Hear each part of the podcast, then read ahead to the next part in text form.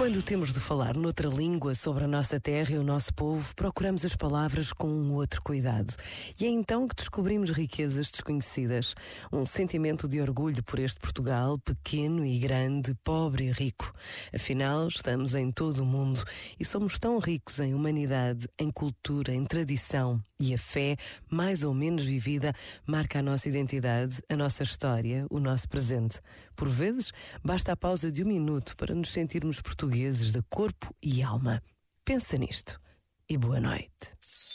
Este momento está disponível em podcast no site e na app.